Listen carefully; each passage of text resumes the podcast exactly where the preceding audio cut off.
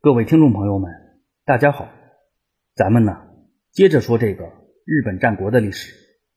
上一回我主要是介绍了伊达直宗的亲子外交政策，以及1542年澳洲伊达家爆发天文之乱的主要原因。简而言之，由于伊达直宗计划把儿子伊达石原送去越后上杉家，并附送一百骑兵，由此引发了部分家臣和伊达晴宗的不满。最终，在家臣团的怂恿之下，伊达晴宗突然发动了政变。据说呀，伊达晴宗是趁着老爹在外打猎的机会，突然发难，成功的把老爹困在了西山城内。咱就接着这儿说。上回也提到过，在事关伊达天文之乱的起因中，有种说法认为，是因为伊达晴宗与伊达直宗的女婿玄田俊宗不和。才导致了伊达天文之乱的爆发。关于这个原因是否属实，还有待考证。基本能够确定的是，伊达行宗与玄田俊宗的关系的确不太好，而伊达直宗与这个女婿的关系却很不错。这个玄田俊宗所在的玄田城距离西山城并不远。在伊达直宗被囚禁以后，正是玄田俊宗以及伊达直宗的堂叔小梁川宗朝等人。合力救出了伊达之宗，随后以玄天城为据点，玄田俊宗等人与伊达晴宗及其岳父岩城重隆的追兵开始作战。应该说呀，正是因为玄田俊宗守住了玄天城，伊达之宗才有了喘息的机会。在扛住了伊达晴宗的追击以后，伊达之宗以玄天城为核心，开始积聚力量，准备反攻不孝子伊达晴宗。在伊达父子对峙的这一阶段，奥羽的各路人马及澳洲伊达家的家臣团们也陆续加入了战团。毕竟啊，伊达晴宗是因为发动了突袭才政变成功。现如今，伊达之宗已然回归了自由，伊达晴宗的压力是可想而知的。在事后来看，应该说伊达天文之乱中，伊达晴宗压力最大的时期，就是伊达之宗被营救后的这段时间。自一五四三年开始，以相马显印为主力，伊达直宗开始针对伊达晴宗展开了反击。在老爹及相马家联军的打击之下，伊达晴宗在战场上被打的是十分被动。正所谓姜还是老的辣。到伊达天文之乱爆发时，伊达直宗也不过五十多岁，在有兵在手且实力占优的情况下，伊达直宗的胜面无疑是极大的。事实也是如此。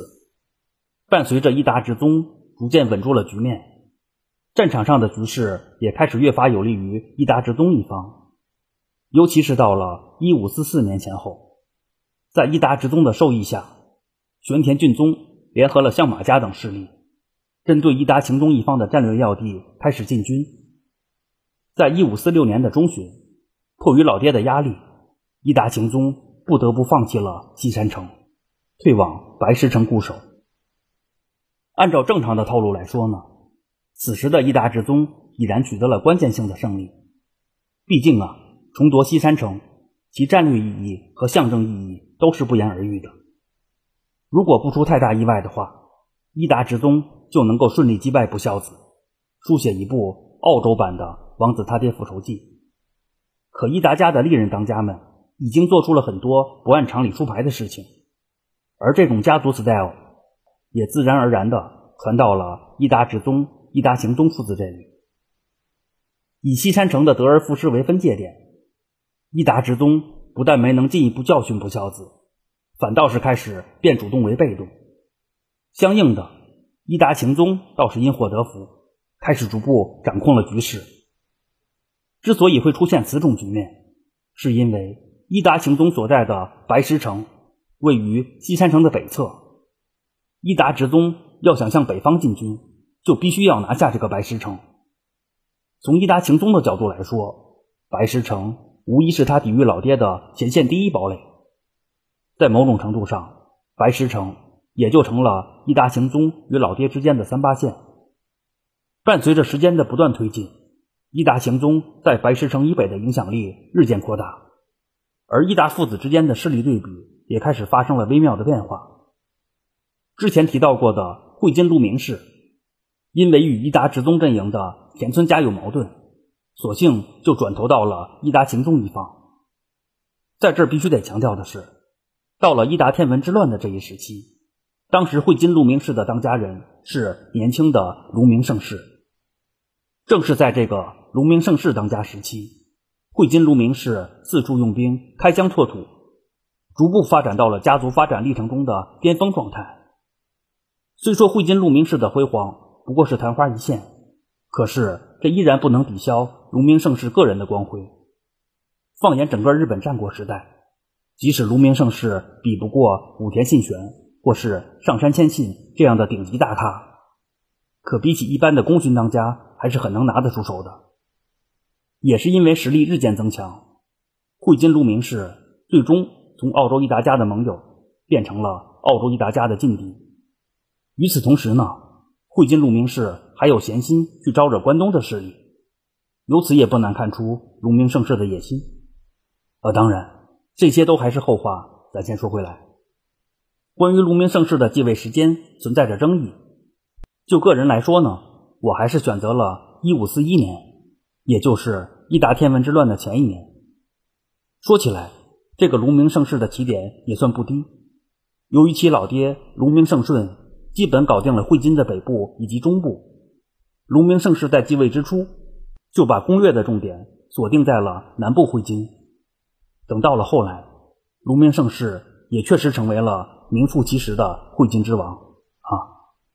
仅就伊达天文之乱这一时期来说，正逢卢明盛世的起步阶段，而此时的会津陆明氏依然奉行着传统的外交政策，那就是与澳洲伊达家结盟。再准确点说呢，就是和伊达直宗结盟。在伊达直宗重夺西山城以后，卢明盛世。之所以会做出转投伊达晴宗的举动，说到底啊，是因为澳洲伊达家的另一个跟班田村家。相比于那些动辄就能往前追溯恩代的各地豪族们，田村家的资历明显是捉襟见肘的。在这唯一需要强调的是啊，单从追溯恩代的角度来说，田村家也能翻出一堆老简历。只不过刚刚提到的给澳洲一达家当小弟的田村家。应该是指三春田村家。有说法认为，这个三春田村家出自平氏，可是此种说法没有确凿的证据。在实际有据可查的历史中，这个三春田村家的历史比日本战国时代的开启也早不了多少。想当年，在足利义政讨伐足利城市的战事中，三春田村家的先祖曾经以国人的身份参战。到了公元十六世纪初期。也就是细川政元遭到暗杀，足利义才以及大内义兴、细川高国把握中央政权的这一时期，三春田村家移居到了三春城，这也是三春田村这个叫法的由来。稍后的讲述中，我所提到的田村氏都是指三春田村氏啊。再说回来，正是自移居三春城开始，田村家开始向战国大名过渡。在澳洲一达家逐步崛起的过程中，田村家也成为了澳洲一达家攻略的目标。说起来呀，这个田村家也是先天不足，在他领地的四周环伺着会津鹿鸣氏、像马家、岩城家这样的强手。虽然说田村家也有逼退伊达直宗的高光时刻，可是架不住你努力，别人比你更努力。最终呢，在时间的见证之下。田村家还是在澳洲的崛起竞赛中落于了下风。对于此时的田村家来说，既然靠自己已经不现实了，那就只能选个靠山。仅就澳洲范围来说，貌似没有谁比澳洲伊达家是更好的选择了啊！就是在伊达天文之乱的前期，田村家一改与澳洲伊达家的敌对状态，转而与之结成了亲家。在这儿必须得强调的是。田村家与澳洲伊达家结亲的媒人，正是相马家的当家人相马显印，而伊达直宗的大女儿正是这个相马显印的妻子。应该说呀，相马显印不失为是一个好女婿。仅就伊达天文之乱来说，相马显印就出了不少力，这个前边也提到过。可以说，正是因为相马显印的这个功劳，伊达直宗才打算划拨土地给相马家。因此说呀，在某种程度上，相马家及田村家的影响，也是引发伊达天文之乱的原因之一。说到这儿呢，还得多说一句，也有说法认为，伊达直宗划拨土地给相马家，是因为其外孙十分可爱。关于这种说法呢，在这就是顺带一提啊。再说回来，在相马显印的撮合之下，田村义显的儿子田村隆显成为了伊达直宗的又一个女婿，这也就意味着田村家正式成为了澳洲伊达家的附属势力。到伊达天文之乱爆发以后。田村隆显自然是站到了老丈人伊达直宗一边。会津鹿鸣氏与田村家本就是对头。如果说田村家与澳洲伊达家勉强算是相杀相爱的话，那田村家与会津鹿鸣氏基本上就剩下相杀了。尤其是在伊达直宗夺回西山城以后，会津鹿鸣氏、二阶堂家以及田村家这三个同属于伊达直宗的女婿势力。又因为领土的问题闹起了纠纷，再加上伊达晴宗又及时的对卢明盛世展开了贿赂及策反工作，最终汇金卢明氏才选择了倒戈，转投到伊达晴宗一方。毕竟啊，汇金卢明氏在澳洲的影响力并不逊于澳洲伊达家，其一举一动无疑会起到示范的作用。在汇金卢明氏倒戈之后，一些小大名就受到他的影响去支持伊达晴宗了。这也是之前我把会津鹿鸣氏称为伊达天文之乱的关键先生的原因。从伊达直宗的角度来说呢，真是应了那句“福无双至，祸不单行”。除去会津鹿鸣氏叛变了自己以外，另一大强援最上家也被伊达晴宗给私下搞定了。可以说到此为止呢，伊达父子之间的力量对比就算是彻底逆转了。换句话说。伊达直宗压力最大的时刻到来了，是打是和成为了此时伊达直宗的必答题。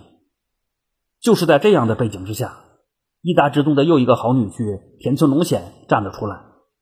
既然澳洲已经打成了一锅粥，靠其内部化解矛盾已然无望，那就只能是借助外力了。而田村隆显选中的问题解决者，正是时任幕府将军的剑豪将军独立一辉。说到这儿呢，还得插句闲话。应该说，在历任的幕府将军中，足利义辉绝对是个有故事的人。关于足利义辉的经历，以后还会专门去讲。毕竟，按照时间线的关系，节目的主线还停留在一五三六年前后。因为介绍澳洲伊达家的原因，才提到了一五四二年爆发的伊达天文之乱。等这个伊达天文之乱介绍完以后，咱们还是会回到一五三六年的时间线上。而刚刚提到的足利义辉，就是在一五三六年出生的啊。闲话就到此为止，咱说回到伊达天文之乱。在一五四八年的三月份，田村隆显派出使者去觐见足利义辉，希望幕府能够出面解决澳洲的乱局。对于田村隆显的请求，足利义辉于五月份付诸行动。一方面，幕府方面发布了和睦令；另一方面，则是选择了龙明胜顺担任调停工作。最终呢，在幕府的干预之下，伊达父子握手言和，伊达天文之乱至此结束。在这必须得强调的是，虽然用到了“握手言和”这个词，可实际上这更像是给幕府的面子，或者说是一个堂而皇之的台阶儿。伊达天文之乱的调停结果是，伊达直宗让出权位，从此开始隐居生活。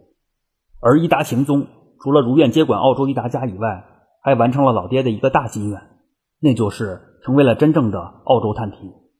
也不知道啊，伊达直宗看着儿子以此种方式完成自己的夙愿，会作何感想啊？不管怎样吧，从事后的结果来看，伊达晴宗无疑是真正的赢家。只不过从澳洲伊达家的发展角度来看问题，这个伊达晴宗。到底是家族的功臣还是罪人，就要见仁见智了。在伊达天文之乱以后，伊达晴宗对亲老爹的势力进行了一番清洗，原本由伊达直宗建立的澳洲关系网基本是被打破重来了。另外，在伊达晴宗掌权期间，鼓动他发动政变的关键人物中野宗实混的是如鱼得水，其势力在巅峰时，甚至能够威胁到伊达晴宗。也是因此呢，我才说伊达晴宗很可能是被他当枪使了啊。不管怎样吧，对伊达天文之乱做个总结的话，伊达直宗的经历多少有点高开低走，甚至说有点窝囊，而伊达晴宗则是赢得了个人 MVP，却输掉了季后赛。这里所谓的季后赛，指的自然是澳洲伊达家的发展。纵使伊达晴宗执政期间也有些成绩，可是澳洲伊达家自伊达行宗开始由盛转衰，这也是不争的事实。单从这个角度来说，说伊达行宗过大于功也不足为过啊。关于澳洲伊达家的故事，咱就先介绍到这儿。由于时间线的关系，咱还是回到伊达直宗最为意气风发的1536年。接着说当时日本战国的历史。前边刚说，建豪将军足利义辉正是出生于一五三六年。到了转过年来，足利义辉的弟弟末代幕府将军足利义昭也来到了日本战国的舞台之上。一般提到末代二字，不管是末代皇帝还是末代将军，都自带了一种悲凉的感觉。可足利义昭的人生经历，却远非是悲凉二字可以解释的。别的不说，到了日后，正是在足利义昭的号召之下，天下群雄才站到了一起，携手对抗大魔王织田信长。啊，当然，这些都还是后话。关于足利将军兄弟的降生，在这儿就是顺带一提。接下来要重点讲述的是一场决定关东格局的大战。时间关系呢，本回就先讲到这里，咱下回接着这个决定关东格局的大战说。感兴趣的可以微博关注“闲着没事做自己”，戴尔话音，我会同步更新相关的节目资讯。谢谢您的收听。